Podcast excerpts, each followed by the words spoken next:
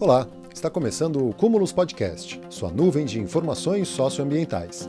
Aqui trazemos notícias atualizadas sobre as questões ambientais do Brasil e do mundo, além de divulgar pesquisas científicas e difundir a cultura oceânica pelas redes.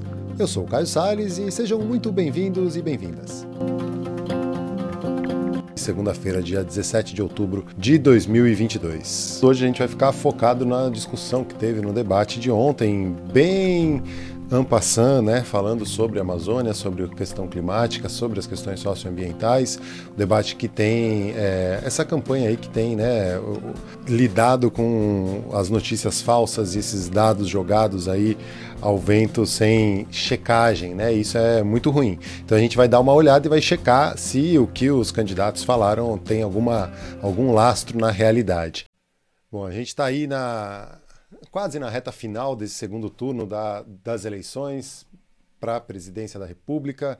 É, todo mundo aí de olho no que os candidatos estão falando, como que está a situação do país, no desmatamento da Amazônia, principalmente com as questões do clima como parte dessa campanha, né? E como um momento muito importante para isso.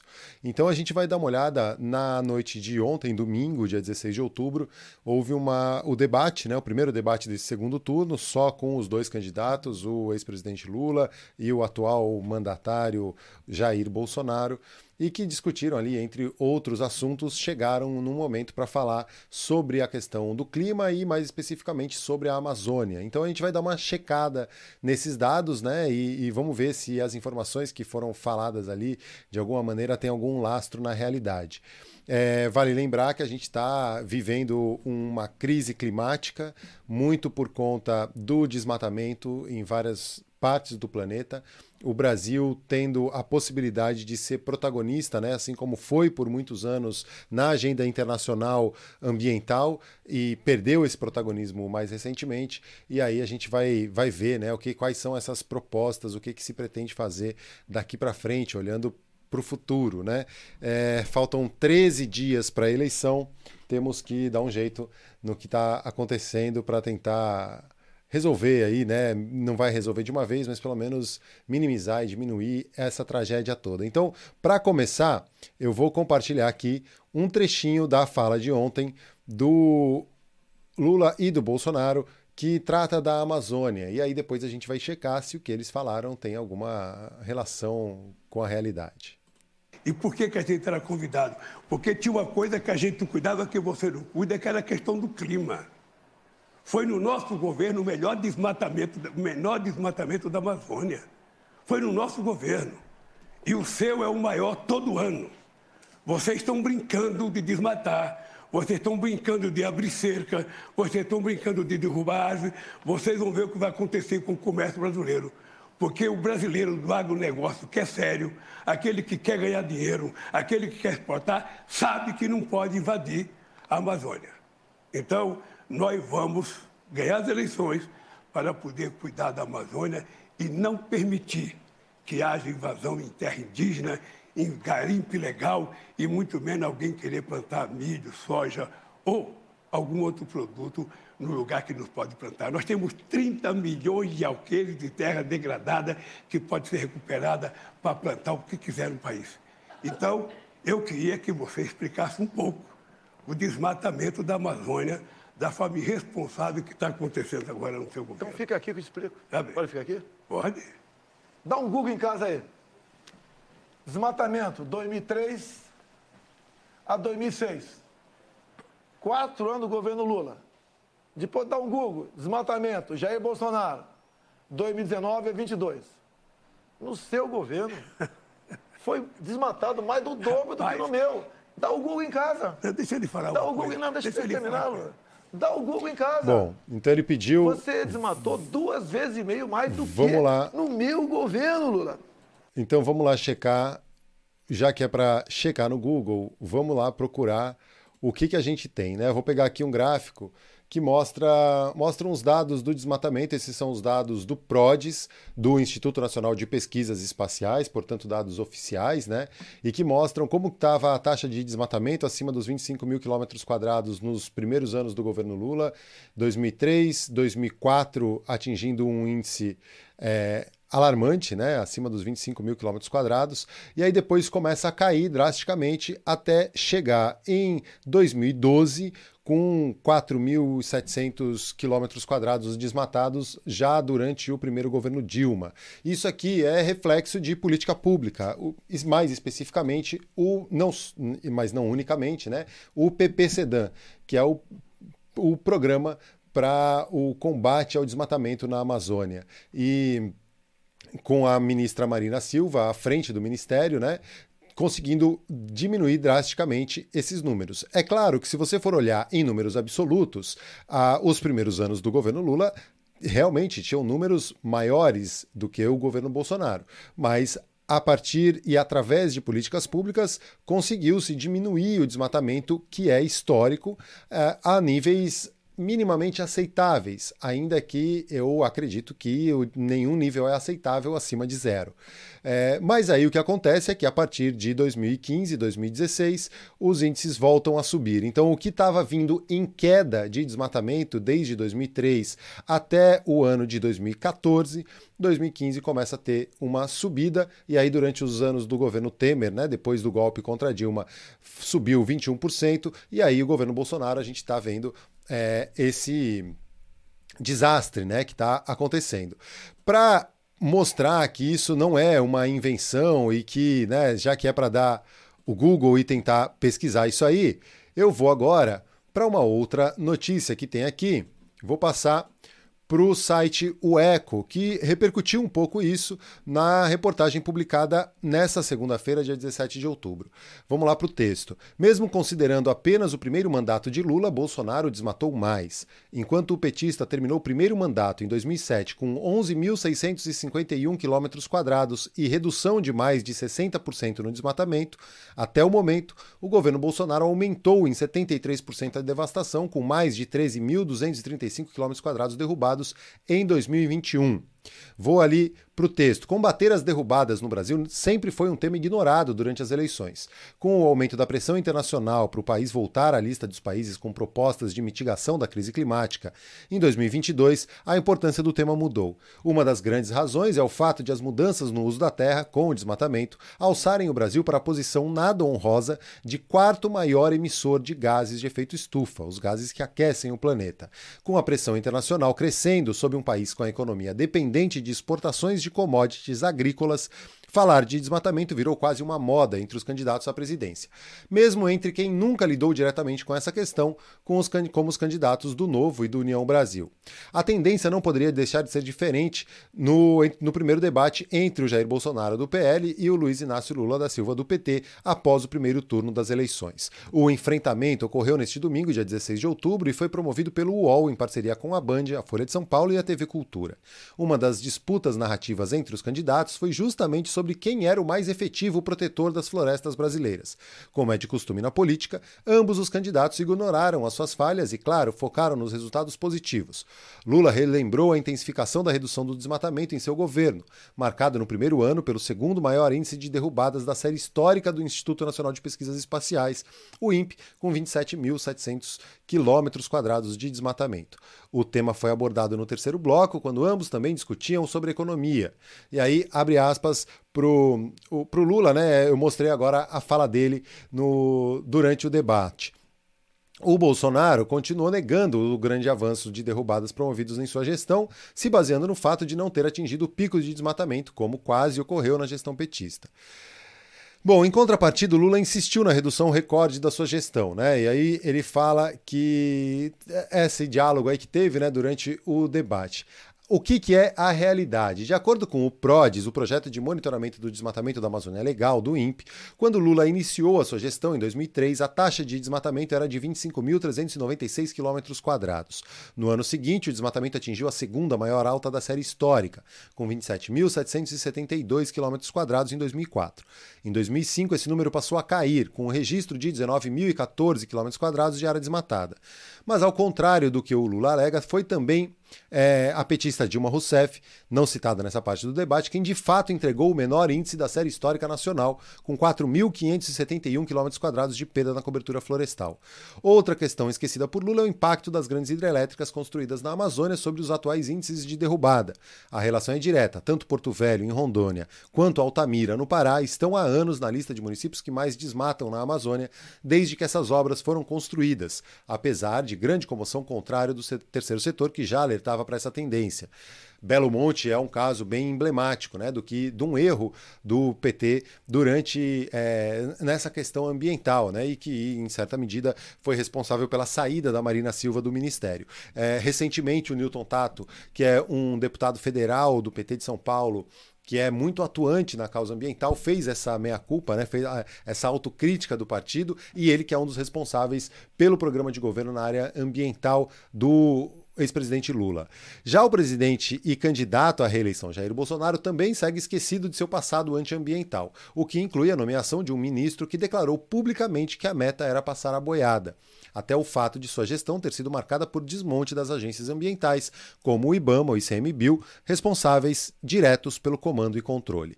Também foi no governo de Jair Bolsonaro que as queimadas ultrapassaram o limite da série histórica, atingindo quase 30% de todo o bioma Pantanal e o país abandonou instrumentos de enfrentamento às mudanças climáticas, como o Fundo Amazônia, que está sendo julgado lá o processo no Supremo Tribunal Federal, com a relatoria da ministra Rosa Weber. É, porque o Fundo Amazônia foi desmontado, desmantelado, sem o conselho que aprova o uso do, do dinheiro no fundo. Os países doadores, principalmente Alemanha e Noruega, não deixam que se use esse fundo sem ter o, sem ter o conselho aprovando. E aí o conselho foi desmanchado, o dinheiro ficou parado lá, mais de 3 bilhões de reais parados para in serem investidos no combate ao desmatamento, que não foi usado até agora. Focando apenas no tema desmatamento, a gestão do Jair Bolsonaro pode não ter índices como o do governo Lula. Porém, em termos de descontrole, ou seja, a escalada direta da devastação das florestas, a sua atuação foi muito pior. A título de uma base igualitária, se compararmos os quatro primeiros anos de Lula e Bolsonaro, o candidato do PL tem uma performance pior, mesmo se desconsiderarmos completamente o segundo mandato de Lula e os ganhos da gestão de Dilma. Enquanto o petista terminou o primeiro mandato em 2007 com 11.651 km e redução de mais de 60% nos índices, Bolsonaro entrega o país em 2022 com mais de 13.235 km. O dado é consolidado de 2021 e um aumento de 73% na devastação da Amazônia, isso desconsiderando os resultados do PRODES de 2022. E ao contrário do que declara Jair Bolsonaro, a situação do final de seu governo tende a não ser confortável para a floresta. Em agosto de 2022, 2022, a área degradada no bioma foi 54 vezes maior do que a do mesmo mês em 2021 o desmatamento acumulado também teve recorde de 8 mil quilômetros quadrados. E aí, para ter uma ideia de como está a situação atual, eu vou lá para o Conexão Planeta, porque tem os dados atualizados aí publicados hoje pelo DETER, que é um, um, outro sistema de monitoramento em tempo real dos, dos alertas de queimadas e desmatamento. Vou lá para o texto do Observatório do Clima, né, e está lá publicado no Conexão Planeta. Desmatamento na Amazônia bate novo recorde em setembro. Segundo o INPE, os alertas aumentaram 47,7% em relação ao mesmo mês em 2021. A área de alertas de desmatamento na Amazônia em setembro foi de 1.455 km, foi o que mostrou o sistema de monitoramentos por satélite DETER do INPE. O número representa um crescimento de 47,7% em relação a setembro do ano passado e empata com 2019, como o recorde para o mês da série histórica iniciada em 2015. Convertida em gás carbônico, a devastação detectada nesse único mês, que tende a ser subestimada devido à natureza do sistema DETER, representa a emissão de 70 milhões de toneladas de gás de efeito estufa, o equivalente às emissões anuais da Áustria.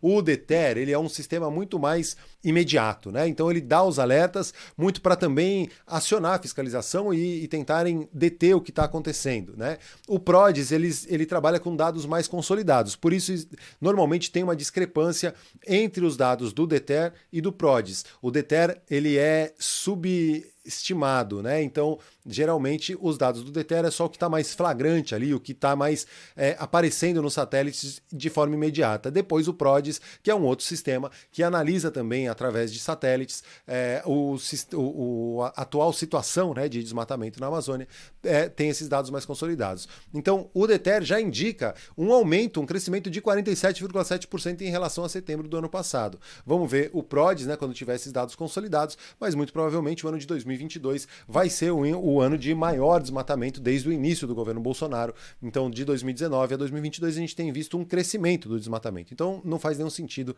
ele querer se dizer protetor da floresta e que está defendendo alguma coisa, né? No acumulado do ano, desde janeiro, a área de alertas de desmate até setembro já é 4,5% maior do que a verificada até dezembro de 2021 e pode igualar ou superar nos três meses que restam o recorde histórico de 2019, que foi de 9.178 km. O número de focos de queimada detectados pelo INPE no bioma amazônico no, de, no mesmo mês foi 41.282, um aumento de 147% em relação a setembro do ano passado e o pior desde 2010. Publicados a 24 dias do segundo turno da eleição presidencial, os dados da devastação da maior floresta tropical do mundo nos dão 1.455 motivos para tirar Jair Messias Bolsonaro da presidência da República no próximo dia 30. Bolsonaro foi, afinal, o presidente que até hoje se orgulha em dizer que desmontou a fiscalização ambiental e que não demarcou nenhum centímetro de terra indígena. O presidente que estimulou abertamente as invasões de garimpeiros às terras públicas na Amazônia recusou-se a usar bilhões de reais em recursos internacionais para combater o desmatamento e promover o desenvolvimento sustentável da região, e por ação e omissão deixou o crime organizado dominar um território que representa mais da metade do Brasil. Irresponsável, inepto, paranoico e cruel, Bolsonaro destruiu a política ambiental e climática brasileira, o que isolou o país do mundo, impediu acordos comerciais e bloqueou investimentos. Prestou um desserviço ao agronegócio brasileiro, hoje visto com justa desconfiança no exterior, e fez a alegria dos países protecionistas que temem a competição com nossos produtores. Colheu como resultado de tudo isso o primeiro ciclo de três altas seguidas nas taxas de desmatamento medidas pelo INPE em um mesmo mandato presidencial e pode estar a caminho de uma quarta. Tornou o Brasil um dos principais riscos climáticos do mundo, aumentando emissões em pleno ano de pandemia. E aí, a gente olhando, né? O, o Márcio Astrini, que é o secretário executivo do Observatório do Clima, publicou um vídeo hoje no Instagram dele, é, com trazendo algumas coisas, né? Alguma fala é, contestando um pouco esse, esse posicionamento do debate de ontem do, do Bolsonaro. Eu vou abrir aspas para o Márcio Astrini. O mundo tem 84 meses para cortar as emissões de gases de efeito estufa quase à metade, se quiser ter uma chance de resolver a crise climática. A continuidade de Jair Bolsonaro no poder é a garantia de que o Brasil impedirá que isso aconteça. Qualquer pessoa que se importe com o futuro da floresta, as vidas dos povos indígenas e a possibilidade de termos um planeta habitável deveria votar para eliminar Bolsonaro da presidência no próximo dia 30. Então aqui não é nenhum segredo, não escondo de maneira nenhuma a minha posição e reforço isso aqui a partir do que houve no debate de ontem e desses dados aí divulgados pelo INPE que é o simples fato de serem divulgados gerou, por exemplo, a exoneração do Ricardo Galvão. Ricardo Galvão, que é um professor da USP, cientista super renomado e que estava à frente do INPE no início do governo Bolsonaro e pelo simples fato dos dados do INPE serem abertos e revelarem o aumento é, da, do desmatamento na Amazônia, é, provocou o governo federal, né, e foi e, e muito direto, né, uma, um, uma ação muito direta, né, de exoneração do Ricardo Galvão da presidência do INPE. E aí eu vou relembrar numa reportagem que saiu no Jornal Nacional, espero que o YouTube não me derrube aqui por usar um trechinho dessa entrevista, do próprio Ricardo Galvão, que foi candidato a deputado federal um... no no falando por São Paulo nesse ano, teve 40 mil votos, mas infelizmente não foi eleito, né? Enquanto a gente teve o ex-ministro lá do meio ambiente, passador de boiada, contrabandista de madeira ilegal, né? Para os Estados Unidos, pelo menos é o que dizem as investigações e as denúncias vindas dos Estados Unidos, que foi eleito. Mas o Ricardo Galvão segue aí na luta, o Twitter dele é bem ativo, ele que é professor da USP e uma grande referência ainda para a ciência no Brasil. Vou colocar aqui um trechinho da fala dele para relembrar como que foi esse caso lá em 2019, antes mesmo da pandemia, tá? Ele tem um comportamento como se estivesse falando em putiquim. E eu quero estressar isso, uma conversa de botequim. E isso me assustou muito, a maneira como ele fez. Ele fez ah, ah, acusações indevidas a pessoas que do mais alto nível da ciência brasileira, não estou dizendo só eu, mas muitas outras pessoas, até no final da entrevista eu mencionei, que ele faz, diz que nenhum dos ministros de ciência e tecnologia anteriores ao seu governo fazia uma diferenciação entre gravidez e lei da gravidade. Isso é uma piada de um garoto de 14 anos que não cabe a um presidente da República fazer. Esses dados sobre o desmatamento da Amazônia, feitos pelo INPE, começaram eh, já na meados da década de 70 e a partir de 1988 nós temos a maior série histórica de dados de desmatamento de florestas tropicais respeitada mundialmente. Mas eu não vou tomar isso pessoalmente porque eu acho, honestamente, que isso faz parte de um esquema que já estava sendo formado para me queimar. Sabe? Da mesma forma, eu vou repetir a palavra, sem nenhum receio, pusilânime, pusilânime que ele fez com o Joaquim Levi. Certo? E fazer uma acusação em público esperando que é, eu, é, é, a pessoa se demite. Eu não vou me demitir. E, e, aí o Ricardo Galvão foi exonerado e saiu ali né, do cargo, voltou a dar, dar aulas e o INPE perde um profissional de excelência. Recomendo fortemente, quem quiser conhecer um pouco mais da história do Ricardo Galvão, é, tem um episódio do podcast Desabraçando Árvore, Desabraçando Árvores, com o Ricardo Galvão. Foi agora recentemente, há três semanas mais ou menos. Procurem lá no seu agregador de podcasts favorito, seja Spotify, Deezer, qualquer um desses, Orelo, é, e encontre esse episódio. É impressionante a história do Ricardo Galvão, como ele conduz a ciência no Brasil, como ele se dedica, como ele chegou a colocar dinheiro do bolso para honrar compromisso assumido pelo governo brasileiro, pelo ministério onde ele atuava e, e que ele fez é, para honrar compromissos que muitas vezes, se dependesse de governantes, iam, ia passar batido. Então, vale muito a pena, é um episódio esclarecedor para mostrar como é feita a ciência no Brasil, como a ciência no Brasil tem excelência e como o Ricardo Galvão é uma figura que precisa ser reverenciada e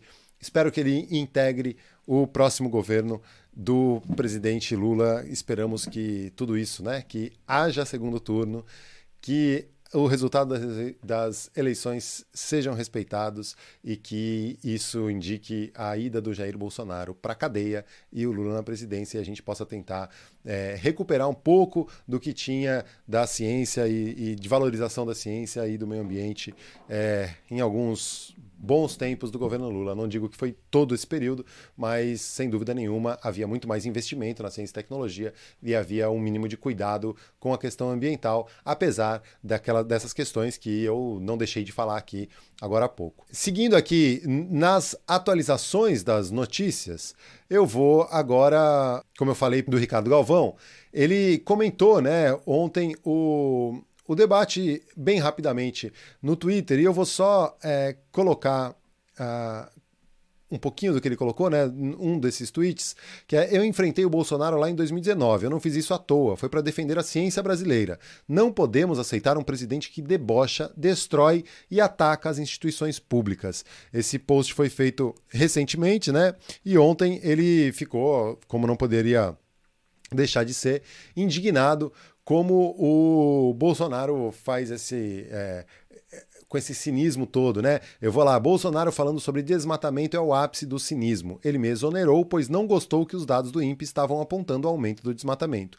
Para quem nega a ciência, para quem faz piadinha com doentes e que não acredita na vacina, é, ele duvidar, né? O, o, Bolsonaro duvidar dos dados do INPE não é nenhuma novidade. Então, é, é isso, né? Infelizmente é o que acontece. Este foi mais um Cúmulos Podcast. Segue a gente nas redes sociais em arroba Cúmulos TV e arroba Projeto Verde Mar. Estamos também no YouTube, em youtube.com.br Cúmulos TV. Este podcast é editado com base em nosso jornal ao vivo, que rola toda segunda e quinta, às nove da noite, lá no YouTube. Te espero por lá também. Grande abraço e até a próxima.